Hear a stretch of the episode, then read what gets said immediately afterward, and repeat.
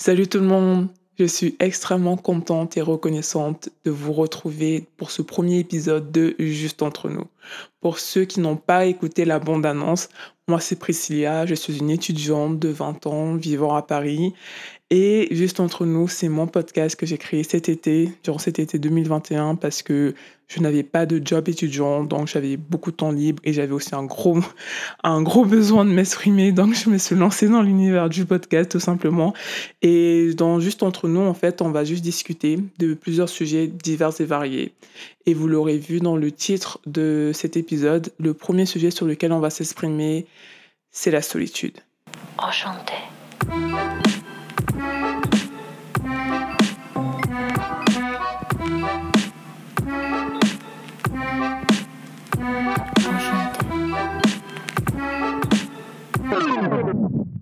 Pourquoi j'ai décidé de parler de solitude dans ce premier épisode, en fait, c'est parce que ça me semblait juste normal. Euh, le sentiment de solitude, c'est le sentiment que j'ai le plus ressenti durant cet été 2021.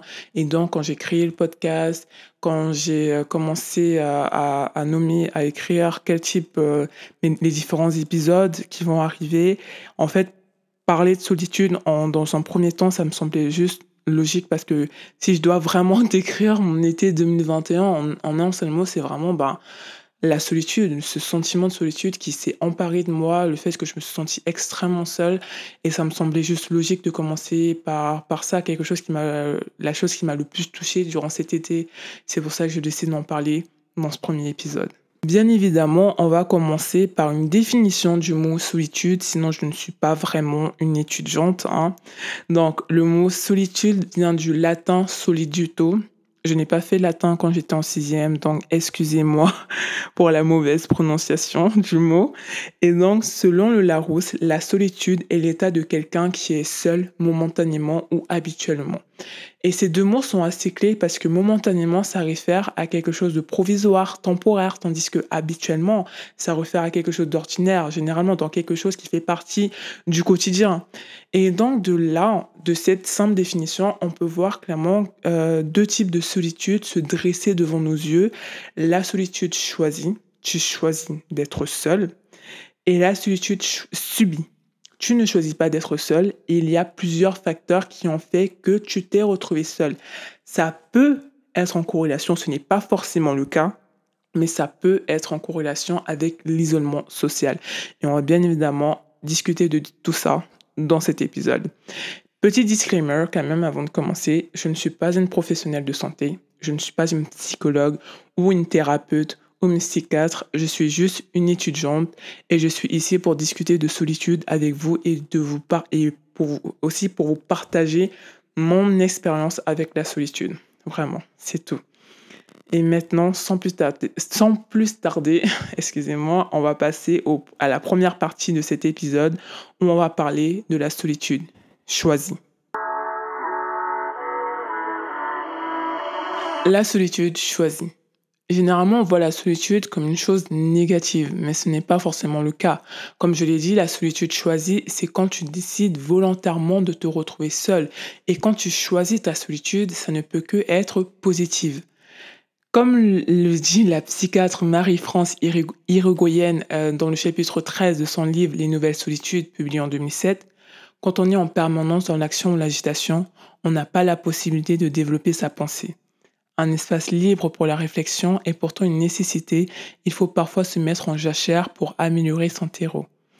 Et c'est vrai, quand on décide de rester seul, c'est généralement pour se retrouver. Quand on est tout le temps entouré de personnes, on n'a plus tendance à écouter nos pensées. Même je pense que c'est le cas pour beaucoup de personnes d'entre nous. On a un taux, un niveau de sociabilité en fait. On peut être sociable que pendant une certaine période de temps. Et quand en fait cette période est, terminée, on doit se retrouver seul pour euh, pouvoir se pour pouvoir recharger ses batteries en fait pour pouvoir par la suite se remettre dans dans de nouveau redevenir sociable en fait. Se retrouver seul, ça permet de ressentir ses émotions, des choses qu'on ne peut pas forcément, qu'on ne peut pas réellement ressentir quand on est tout le temps entouré. Et on peut pas trop vouloir aux gens qui pensent que la solitude c'est forcément que du négatif, c'est forcément que triste parce que honnêtement la société ne nous pousse pas à rester seul Pensez-y. Quels sont les endroits qui sont faits pour les personnes seules? Quand tu décides de passer ta journée uniquement avec toi-même, où est-ce que tu peux aller? Où il y aura que il y aura euh, où tu seras? Genre tu ne seras pas la seule personne qui sera seule You feel? Mais en fait, il n'y en a pas beaucoup. Que tu veux aller au cinéma, au restaurant, dans un musée, dans un parc, tu vas regarder autour de toi et la majorité de personnes que tu vas voir, c'est des personnes qui sont en couple, des personnes qui sont dans des groupes de potes, des, des, des, des couples, euh, genre comme des couples, je l'ai déjà dit, euh, de, des familles. En fait, tu c'est rare que tu vas regarder et tu vas voir plusieurs personnes qui sont seuls, à part si c'est dans une bibliothèque. Genre, euh, clairement, oui, là, tout le monde est seul. Mais bon, sinon, c'est pas forcément le cas. Tu vas aller manger au restaurant tout seul, ça va être perçu comme triste. Les gens vont te regarder vont dire, ah, cette personne, elle est au restaurant toute seule. C'est absolument triste. Et, et je trouve que quand même, c'est dommage, en fait, de tout le temps montrer cette image de la solitude comme quelque chose de forcément triste. Mais quand tu décides de te retrouver seul, quand tu décides d'aller toi-même manger au restaurant tout seul pour passer du temps, un bon moment avec toi, c'est juste la preuve que tu es en train de, genre, c'est juste la preuve que tu es en paix ou tu es en train d'être en paix avec toi-même. Euh, je me souviens, je vais donner un exemple un peu personnel ici. Je me souviens quand j'étais en vacances en Crète, j'avais quel âge? J'avais 13-14 ans, je pense. Euh, j'étais avec ma mère et son ancien petit ami. Euh, dans dans l'hôtel dans lequel on restait, il y avait un restaurant asiatique. Et un jour, le petit ami de ma mère, il a réservé pour qu'on aille tous manger là-bas. Et euh, quand on est au restaurant, il y a le petit ami de ma mère qui regarde et qui nous montre un monsieur qui est en train de manger tout seul sur sa, qui est en train de manger tout seul en fait. Et il est et du coup le petit ami de ma mère, il dit ah c'est triste, regardez cette personne, elle est en train de manger tout seul, elle est en vacances tout seul, c'est vraiment triste, euh, c'est vraiment quelque chose de triste à voir. Et sur à ce moment-là, j'ai éprouvé de la peine pour cette personne. Je me suis dit, c'est quand même triste d'être venu en vacances seul, de manger seul et tout. Et maintenant que j'y repense euh, dans ma vingtaine comme ça, je me dis, en fait, cette personne a été extrêmement courageuse. Partir en vacances dans un pays que tu ne connais forcément pas, aller dans un hôtel familial où tu sais très bien que tu vas voir principalement des couples avec leurs enfants, genre des, des, des familles nombreuses et décider d'aller manger en plus dans un restaurant, dans cet hôtel tout seul et juste d'en avoir rien à foutre des autres, bah c'est extrêmement courageux. Et vraiment, genre, être seul et passer du temps avec soi, c'est se donner plus de pouvoir et de la valeur et que personne ne peut t'enlever parce que quand tu passes du temps seul avec toi, tu vas te connaître, tu vas savoir qui tu es et tu vas également savoir quel type de relation tu veux. C'est aussi dialoguer avec soi-même, savoir où on en est dans sa vie et comment avancer. C'est savoir ses désirs, savoir ses envies, savoir ses passions. Et c'est être seul, c'est écouter finalement nos peurs, c'est s'écouter, c'est écouter nos peurs, nos blocages. Et comme j'ai dit tout à l'heure, la société ne pousse pas vraiment à être seul. La société nous pousse à quoi? À être en couple, à être, à être en couple, à fonder une famille. Et dans ce, dans ce passage du en couple, famille, à quel moment tu décides de te retrouver seule pour savoir si c'est vraiment ça que tu veux, si savoir si tu es heureuse comme ça, est-ce que c'est ça que je veux pour moi ou est-ce que c'est la société qui m'oblige à faire ça? Du coup, si je suis une personne seule à 30 ans, je ne suis toujours pas mariée, j'ai toujours pas d'enfant, et ben c'est ça va être triste, t'es seule à 30 ans, il hmm, faut que tu commences à te mettre en couple et tout. Non, c'est, juste triste. Et c'est encore plus triste si t'es une femme. Don't even get me started on that. Et, et pour moi, en fait, les personnes qui passent tout le temps du temps avec d'autres personnes, qui sont tout le temps entourées, qui sont, ne se retrouvent jamais avec eux-mêmes, ils fuient leurs problèmes. Ils fuient leurs problèmes qu'ils ont avec eux-mêmes. Ils ne se connaissent pas parce qu'ils vont uniquement se connaître dans les yeux des autres personnes. Comme le dit RuPaul, if you don't, if you don't love yourself, how the hell you're going to love somebody else? Et c'est vrai. Si tu ne t'aimes pas toi-même, comment tu peux aimer une autre personne? Si tu ne t'apprécies pas toi-même, si tu n'apprécies pas ta propre compagnie, comment tu peux apprécier la compagnie d'autres personnes? Sérieusement, dis-le-moi. Non mais je suis sérieuse, hein. Dis-le-moi, si tu ne t'aimes pas toi-même, comment tu peux aimer une autre personne? En fait, tu vas tellement pas t'aimer que tu vas en fait avoir la personnalité de ce que les autres attendre de toi, tu vas avoir la personnalité que les autres t'auront donnée. Tu vas tellement vouloir t'accommoder aux autres parce que en fait, tu vas tellement pas t'aimer, tu vas tellement vouloir que les autres personnes t'aiment et tu vas euh, te retrouver à faire des choses, aller à des endroits que tu n'as même pas envie d'aller, mais comme tout le monde y va, mais comme tout le monde le fait, bah vas-y, on y va, hein. c'est comme ça, on va y aller, on va se fondre dans la masse, on va se mettre avec le groupe, c'est mieux de faire ça euh, qu'être seul chez toi, mais en fait non, c'est mieux d'être seul chez toi que d'aller dans des endroits où tu n'as pas envie d'aller juste pour faire plaisir aux autres. Et honnêtement, tu, quand tu es en couple et que tu ne t'aimes pas, tu vas juste t'aimer en fait à travers le regard de l'autre. Et quand l'autre va te quitter, tu vas juste te retrouver comme une grosse merde parce que le seul, la, la seule source de ton amour venait de l'autre personne. Et pour moi, en fait, ça c'est triste. Et vraiment, la phrase mieux vaut être seul que mal accompagné, mais c'est peut-être un cliché, mais c'est vraiment vrai.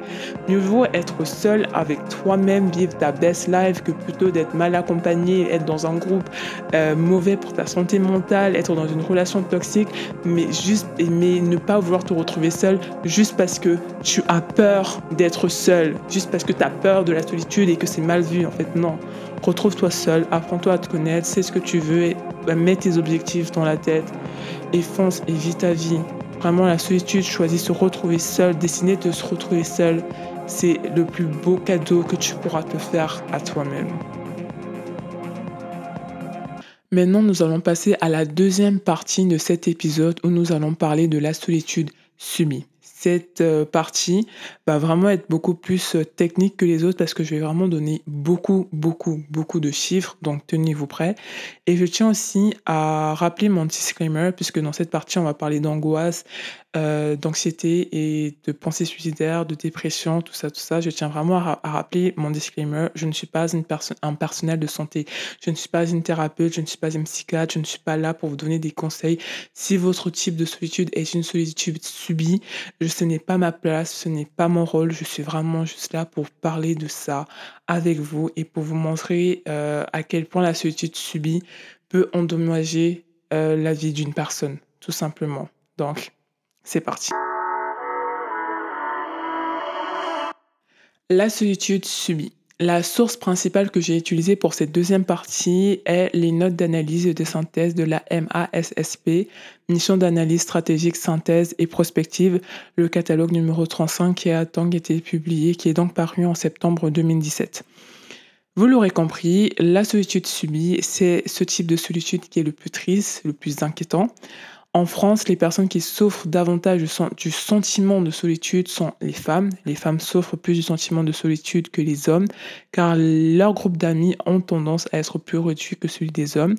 Il y a également les femmes victimes de violences conjugales, puisque ces femmes sont victimes du phénomène d'emprise, c'est-à-dire que les maris enferment leurs femmes au sein du cercle familial en inscrivant les liens sociaux extérieurs, c'est-à-dire que le mari va faire en sorte que la femme ne reste que au, au sein de la, de, de, la famille. Vous voyez, le mari, la femme, et s'ils ont des enfants, ben, les enfants. Sinon, ça va être que être le mari et la femme. Il va essayer de, qu'elle, il va éviter qu'elle soit en contact avec d'autres personnes, avec d'autres personnes extérieures, comme par exemple sa mère, son père, ses amis. Ben, le mari va faire en sorte que la femme ne soit plus en contact avec ces personnes. C'est extrêmement flippant je sais. Il y a également les jeunes qui souffrent euh, du sentiment de solitude. 20% des jeunes entre 18 et 35 ans déclarent se sentir seuls. Les personnes âgées aussi souffrent du sentiment de solitude. Non seulement ils souffrent du sentiment de solitude, mais aussi ils souffrent d'isolement social. 24% des personnes âgées de plus de 75 ans étaient en isolement social en 2014 et grâce ou à cause de la canicule de 2003 qui a tué plus de 15 000 personnes âgées en 15 jours, il a été relevé, que les personnes âgées souffraient plus d'isolement social. Et également, il y a les personnes défavorisées, les SDF qui souffrent également du sentiment de solitude.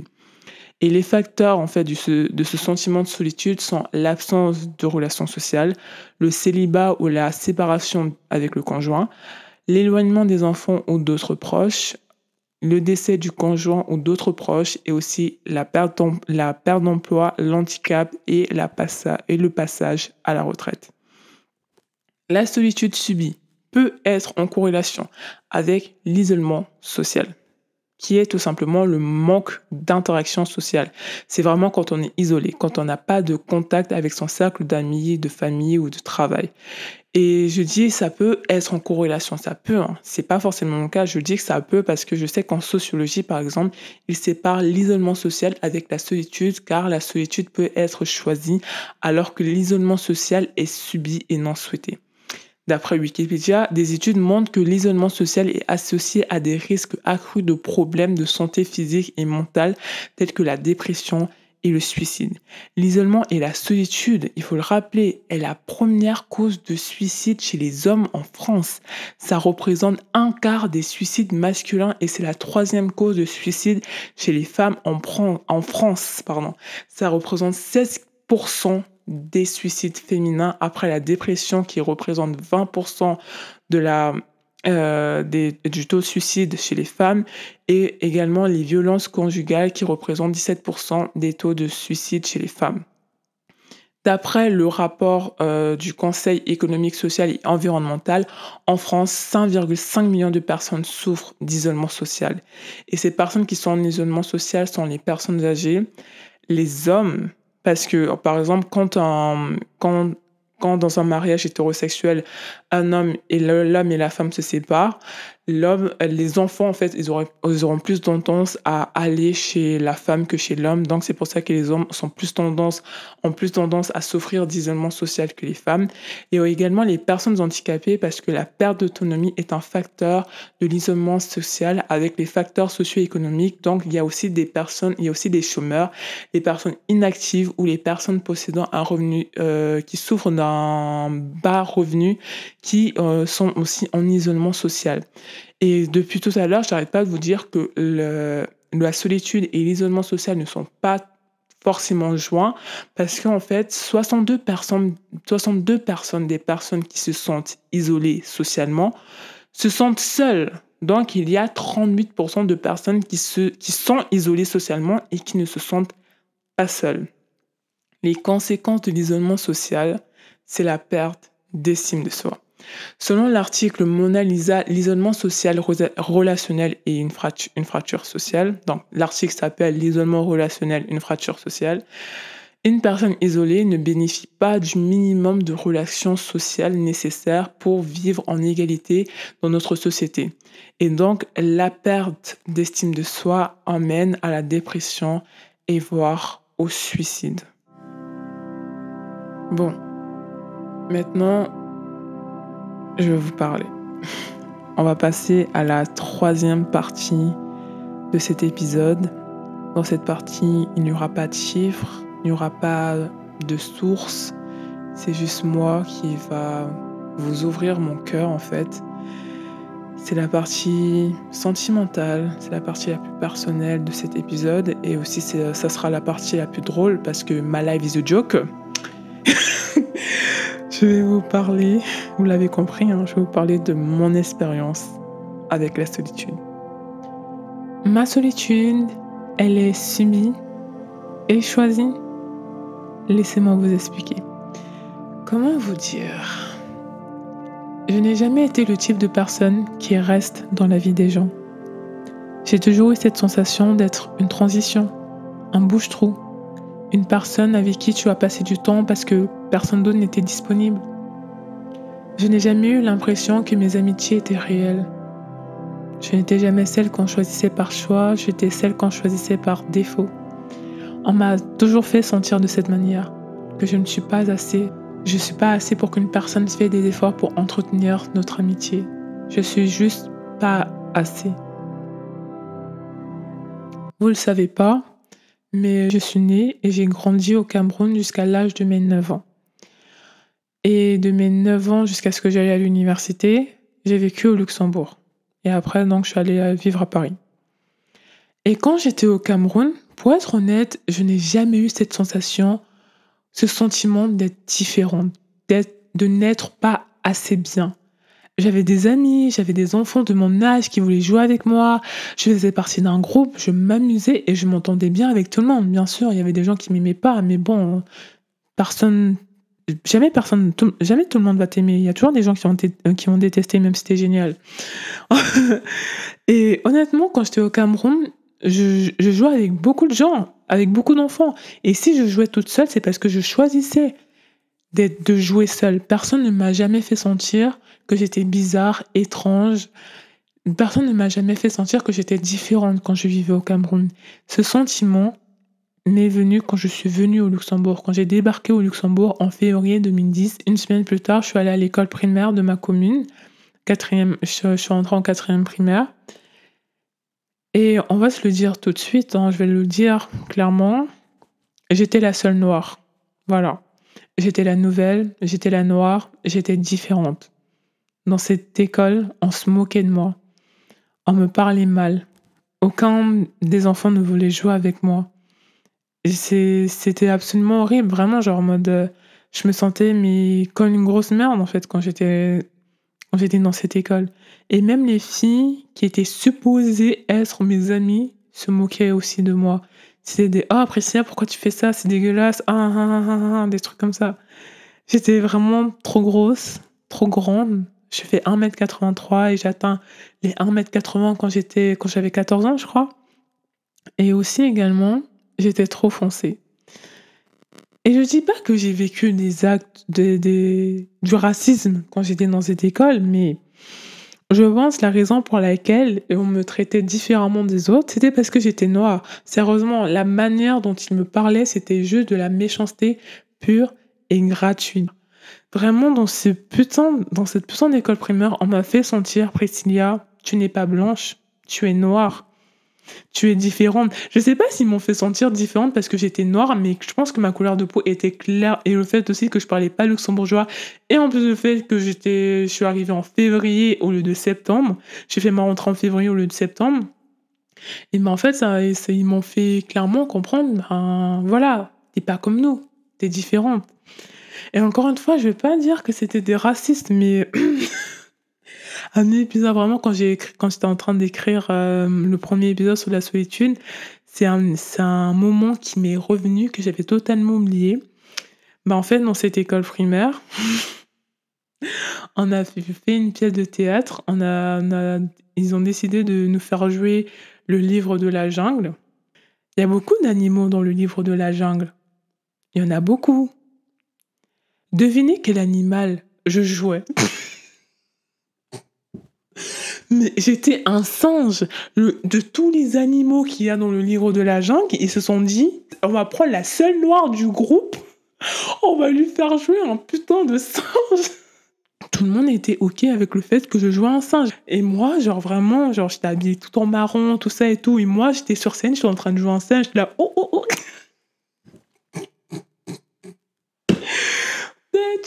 Et il y a les parents qui ont regardé le spectacle. Il y a personne qui s'est dit, frère, il y a une seule noire dans cette putain de classe.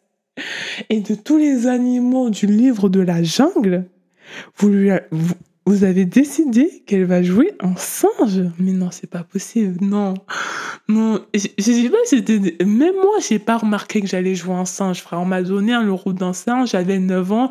Comme moi, à 9 ans, je pouvais savoir c'était quoi le racisme. Je venais du Cameroun. Au Cameroun, il n'y a pas de racisme, frère.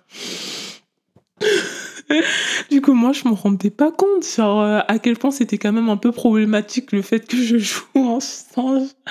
Waouh! Non, franchement, ça me fait rire. Je préfère en rire qu'en pleurer parce que clairement. Mais je pense qu'ils étaient pas racistes. Je pense que c'était du racisme internalisé. Et la Renault, on lui fait jouer un singe parce qu'elle a la même couleur de peau qu'un singe, genre, clairement. le, le mot euh, d'ordre de fin que j'ai vraiment ressenti dans cette école, c'était j'étais différente. Avec euh, tout ce sentiment de je ne suis différente en fait, genre vraiment ce qui s'est passé à l'intérieur de moi, c'est que je voulais vraiment, mais impérativement m'intégrer quelque part. Je voulais vraiment juste avoir des amis, je voulais juste vraiment m'intégrer dans un groupe. Et j'avais tellement cette envie de m'intégrer dans un groupe que en fait j'ai commencé à adopter la personnalité d'autres personnes. Je voyais genre les types de personnalités qui fonctionnaient, les types des gens qui avaient des amis et j'essayais d'avoir leur personnalité. J'essayais même des fois de m'habiller comme eux parce que je me disais ça va marcher. Parce que je voulais vraiment, j'étais tellement désespérée pour m'intégrer. Mais bon, c'était un échec. Vraiment, genre, euh, les, amis que j'ai encore aujourd'hui et les amis que j'ai encore aujourd'hui, je suis vraiment devenue amie avec eux quand j'étais en terminale. C'est vraiment en terminale que nos liens se sont vraiment renforcés. Dites-vous que de la sixième à la terminale, j'étais pratiquement toute seule parce que je n'arrivais pas à m'intégrer. De la sixième à la terminale, j'ai fait euh, mon éducation dans un même établissement, le lycée français euh, du Luxembourg. En quatrième, la quatrième, c'est vraiment le moment où j'ai connu mon premier plus gros épisode de solitude.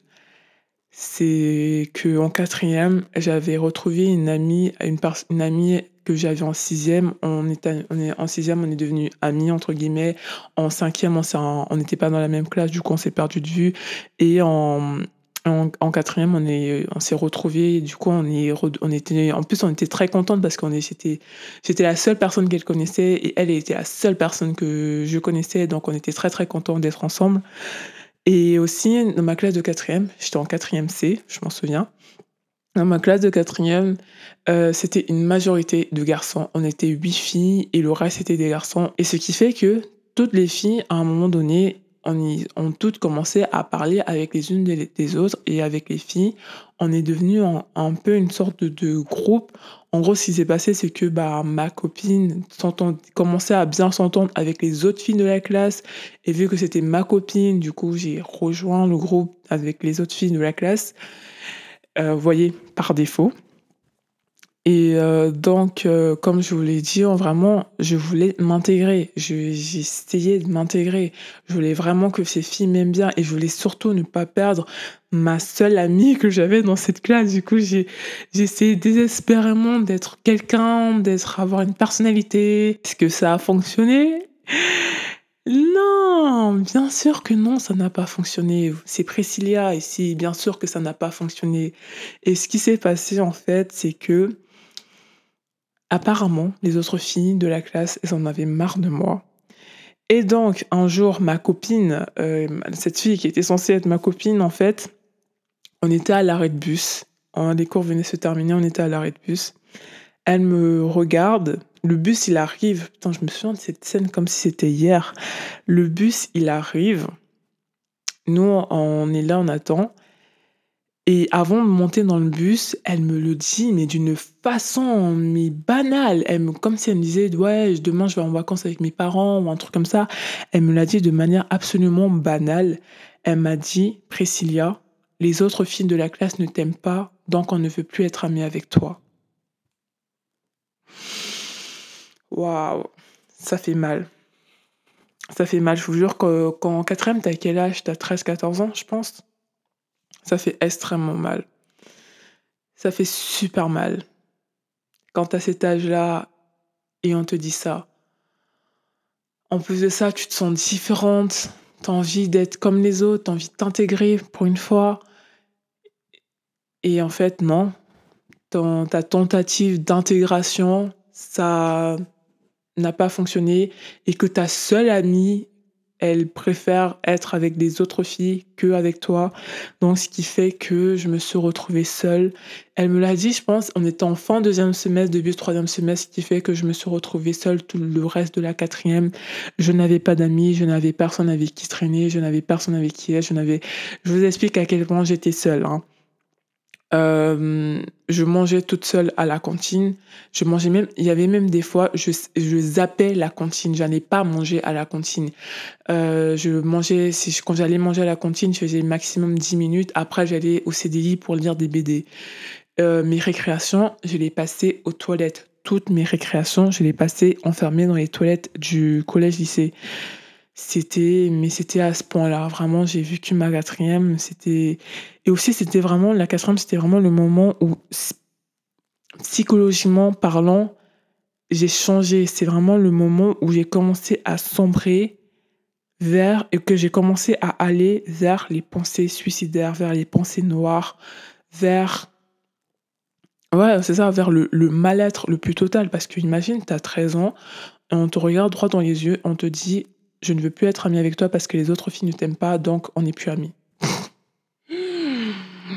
waouh, ça ça fait mal et du coup, vraiment, j'ai commencé à aller dans dans cet état d'esprit-là. En gros, je me sentais extrêmement mal, je je pensais à me suicider. Entre-temps, hein, j'ai aussi développé énormément d'anxié d'anxiété, énormément d'angoisse et donc j'ai je me suis littéralement renfermée, renfermée sur moi-même. J'ai commencé à ne plus partager mes sentiments, plus partager ce que j'avais. Une personne me parlait mal, me blessait, je gardais tout en moi.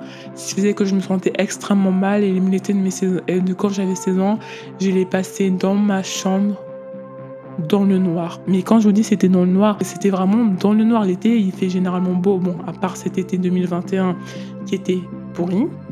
L'été, il fait généralement beau, il faut extrêmement chaud. Et même moi, j'étais dans ma chambre, je baissais les volets jusqu'à ce que toute ma chambre soit, soit dans le noir. Et j'étais en train de regarder des séries en streaming euh, dans ma chambre, dans le noir. C'était à quel point je me sentais, à quel point j'étais, j'étais mal, quoi. J'avais pas vraiment d'amis, je me sentais comme une merde. Et honnêtement, même des gens qui ont, qui ont été vraiment gentils avec moi, j'ai commencé à les repousser tellement. Tu sais, des fois, quand tu ne t'aimes tellement pas et qu'il y a des gens qui, veulent vraiment faire des efforts pour toi, qui veulent vraiment être avec toi, qui, veulent vraiment. Tu n'y crois pas. Tu ne penses pas qu'une personne peut faire autant d'efforts pour toi. Et donc, euh, tu commences à, à repousser la personne. Pour, parce qu'en fait, dans ta tête, tu vas dire que cette amitié, de toute façon, ça va être comme les autres. Euh, c'est voie à l'échec déjà parce que bah, la personne essaie d'être amie avec moi. Donc j'ai repoussé la personne avant que la personne me repousse. Et j'ai commencé aussi à développer ben, cet état d'esprit-là. J'ai commencé aussi à développer, ben, comme je dis, de l'anxiété, de l'angoisse. aussi, c'est que mes amitiés étaient. Que et même les gens qui voulaient vraiment être mes amis, ben, je me disais tout le temps c'était faux. Et du coup, je commençais à les repousser avant que eux ils pensent à me repousser moi. C'était absolument horrible. Je pensais sincèrement que tout allait s'améliorer en fait quand j'allais partir étudier à Paris. Et d'une part, c'est vrai, beaucoup de choses se sont améliorées quand je suis allée étudier à Paris. J'ai extrêmement changé, mais il y a une partie de moi qui est restée la même. La partie avec l'anxiété, les angoisses, la, solitude, tout ça, c'est resté. Et quand j'étais à Paris, je vivais en colocation. Et l'une des raisons pour lesquelles je suis restée trois ans en colocation avec des gens que je connaissais absolument pas du tout. Et la raison pour laquelle je suis restée aussi longtemps, c'est parce que j'avais encore une fois cette peur de me retrouver seule. En plus de ça, avec les confinements qu'on a eus et tout, je me suis dit, il y a beaucoup de gens qui ont vécu les confinements parce qu'ils se sont retrouvés tout seuls de manière absolument horrible. Et je ne voulais pas faire partie de ces gens-là. Mais je me suis venue vraiment rapidement à la réalisation que même si j'étais en colocation, Prestia, tes colocs, ils n'en ont absolument rien à foutre de toi. Sois honnête. Tu peux mourir dans ta chambre ils vont pas se rendre compte que tu es morte, quoi. Ils ont ça, va être deux semaines après, quand ton Qatar va commencer à sentir la merde, que là, ils vont se dire, ah, il y a peut-être un problème dans la chambre de Priscilla. Je sais pas, il faudra aller checker.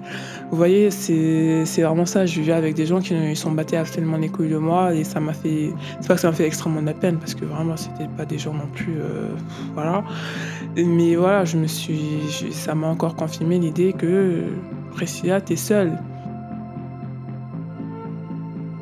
Mais en fait, ce qui m'a vraiment me m'a fait sentir seule, c'est quand j'étais dans le mal, quand j'étais vraiment mal et que je voulais des fois parler à quelqu'un, j'étais juste posée, genre généralement ce genre de moment, je suis toujours dans ma chambre et j'étais juste posée comme ça dans ma chambre et je me dis tu vas parler à qui Priscilla? Sérieusement? Tu vas, tu vas parler à qui? Et c'est vraiment, c'est tout le temps cette question qui m'a fait comprendre que, ben, Priscilla, t'es es seule. Parce que tu, tu te mets en perspective, tu te mets, genre là, tu es en train de réfléchir et tu es en train de te poser la question, ok, j'ai mal, à qui je peux m'adresser? Et il y a personne, il y a littéralement personne qui te vient en tête, ou il y a où il y a des gens qui te viennent en tête, mais t'es en mode oui, non, je vais pas la déranger parce qu'elle, elle est en vacances avec sa famille et tout. Oui, non, elle, doit se remettre avec son copain, du coup, je vais pas non plus déranger avec mes problèmes. Ouais, elle, ça fait longtemps qu'on s'est pas parlé, du coup, j'ai pas genre venir en mode j'ai besoin, j'ai des problèmes, j'ai j'ai besoin de te parler à toi. Donc, euh, finalement, tu t'en parles à personne de tes problèmes. Donc, euh, et tu gardes tout ça pour toi. Et maintenant, la raison pour laquelle ma, solitude, elle est choisie, c'est parce que j'ai enfin, je l'ai enfin acceptée. Ma solitude, ça sera vraiment le temps pour moi de découvrir qui est Priscilla parce que je vous jure qu'après 20 ans, je ne sais toujours pas qui elle est clairement. Vraiment, Priscilla, elle est qui? Je la connais pas encore. Et c'est pour ça que ouais, ma solitude a été subie parce que j'ai jamais réussi à m'intégrer, j'ai jamais réussi à avoir réellement des amis. J'ai toujours été seule parce que j'arrivais, bah, j'arrivais tout simplement pas à m'intégrer. Et après, j'ai développé de l'angoisse, des anxiétés, juste le fait d'être dans un endroit social, genre avec plein d'autres personnes. Suis, hum, hum, je suis pas bien. Et maintenant, ma solitude, elle est choisie parce que bah, j'ai été seule la plus, la plus grosse majorité du temps. J'ai été seule pendant très longtemps. Je l'ai repoussé. Maintenant, c'est un choix. Maintenant, je l'accepte et je suis OK avec le fait d'être seule. Pour de vrai, cette fois-ci, je suis OK avec le fait d'être seule. C'est OK d'aller au cinéma et d'être seule. Oui, tu vas avoir des couples, oui, tu vas avoir des groupes de potes, mais t'en as rien à foutre. T'es juste là pour apprécier un moment et regarder un bon film. C'est OK d'aller au restaurant et d'être seule. C'est OK en fait d'aller dans un parc et être seule. C'est OK. C'est OK d'être seule. C'est juste OK. Voilà, c'est la fin de ce premier épisode de Juste entre nous et vous êtes restés jusqu'à la fin. C'est énorme. Merci beaucoup. Ça me fait énormément plaisir que vous soyez encore là. Je tenais à m'excuser si j'ai pu me répéter souvent ou j'ai pu bégayer. Euh, c'est la première fois que j'enregistre un épisode de podcast de ma vie. Euh, J'en avais aucune idée c'était quoi un podcast au mois de juin. Du coup, j'ai vraiment du tout apprendre et je suis toujours en train d'apprendre et je ne vais que m'améliorer à partir ben, de maintenant. Et aussi, je tenais à m'excuser si vous avez pu entendre des grincements dans cette euh, vidéo, dans cette vidéo, dans cet épisode, dans ce podcast. Mais en fait, le budget pour acheter les micros n'était pas élevé vu que je suis étudiante. Je n'ai pas réussi à trouver un job étudiant cet été et j'ai financé les podcasts de ma poche. Donc vraiment, le budget pour acheter les micros, n'était pas si haut que ça. Euh, je me suis ouverte à vous, clairement, ça m'a fait du bien et euh, ça va être aussi ça ce podcast. Hein. On va pouvoir s'exprimer librement sur plusieurs sujets divers et variés et on va aussi pouvoir s'exprimer librement par rapport à nos émotions, par rapport à nos sentiments. On est vraiment juste là en fait pour, pour discuter, tout simplement. Et euh, vous pouvez vous confier aussi à moi, vous ouvrir aussi à moi. Vous pouvez me le dire à moi si votre solitude elle est subie ou elle est choisie.